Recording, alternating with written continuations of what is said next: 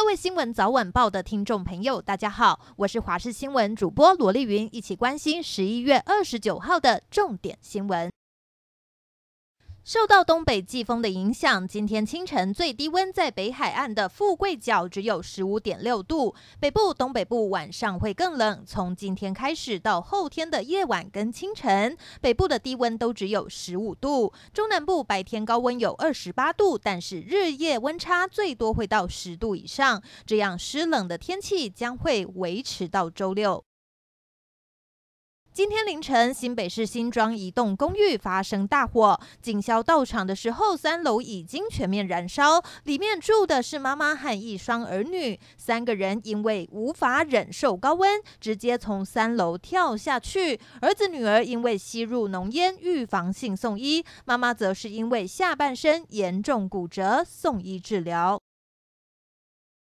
桃园机场今天预计将有四千多人返国，光是从美国回来的就有一千多人，将近有三分之一。除了假期因素，十二月一号起要扩大入境管理，不分国籍都得出示核酸检验阴性报告才能登机，也让不少民众改机票提前返台。有人觉得政策变来变去措手不及，也有人支持政策，认为这样才能保障全民健康。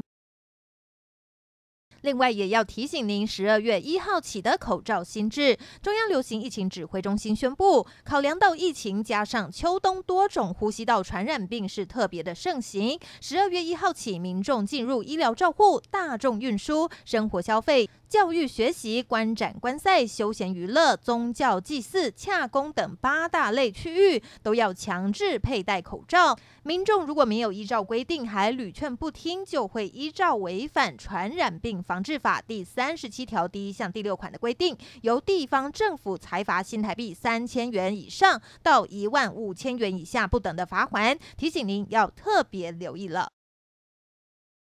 接下来关心法国当地时间二十八号是防疫限制放松的第一天，法国有约五万人在这一天走上首都巴黎街头，抗议日前在国会通过的一部整体安全法草案。这个法案之所以争议不断，主要因为其中第二十四条规定，散播警察的影像可以被关一年，而且还要处四点五万欧元（约合台币一百五十六万元）的巨额罚款，点燃了民众。怒火抗议活动开始后不久，就有少数的民众放火焚烧路旁的车辆或是砸店。明年嘉南一期的稻作休耕显示出台湾的缺水危机，水库新建的必要性再次浮上台面。经济部预计在北中南各新建一座新水库，分别是新北双溪、苗栗天花湖与台南南化二。短期内也要先进行全台七座水库的坝体加高计划，两者都完成之后，将可以抵抗百年大旱。经济部水利署表示，未来政府要设半导体中心，产业用水水。需求加上极端气候变化，国内的用水预估会持续的增长。中长期来说，仍然需要有像水库这样的水资源设施。